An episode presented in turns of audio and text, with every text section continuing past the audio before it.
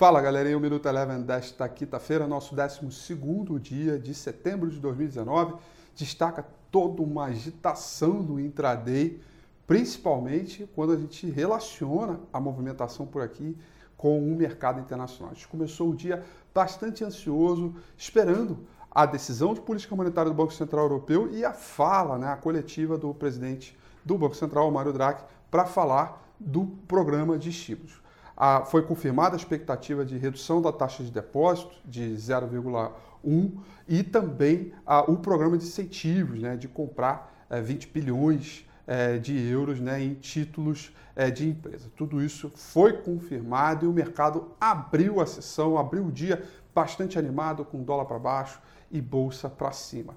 Durante o pregão, a gente teve notícias vindo dos Estados Unidos dizendo que os conselheiros do Trump avisavam que havia possibilidade de postergar ainda mais outras tarifas relacionadas às importações da China. Imediatamente o mercado reagiu de maneira positiva. Logo na sequência, a CNBC noticiou que oficiais é, da Casa Branca disseram que não, não é bem assim, não há previsibilidade de qualquer acordo temporário com a China e aí os mercados voltaram a cair no intraday. Foi bem agitado, mas o fato é que prevaleceu o programa de incentivo do Banco Central, prevaleceu a ideia de que juro baixo fortalece as bolsas de valores, inclusive colocou uma pressão para o Fed é, reduzir juro na próxima reunião, na próxima semana. O S&P 500 subiu 0,29%, o índice mercado emergente com o enfraquecimento do dólar subiu 0,72%,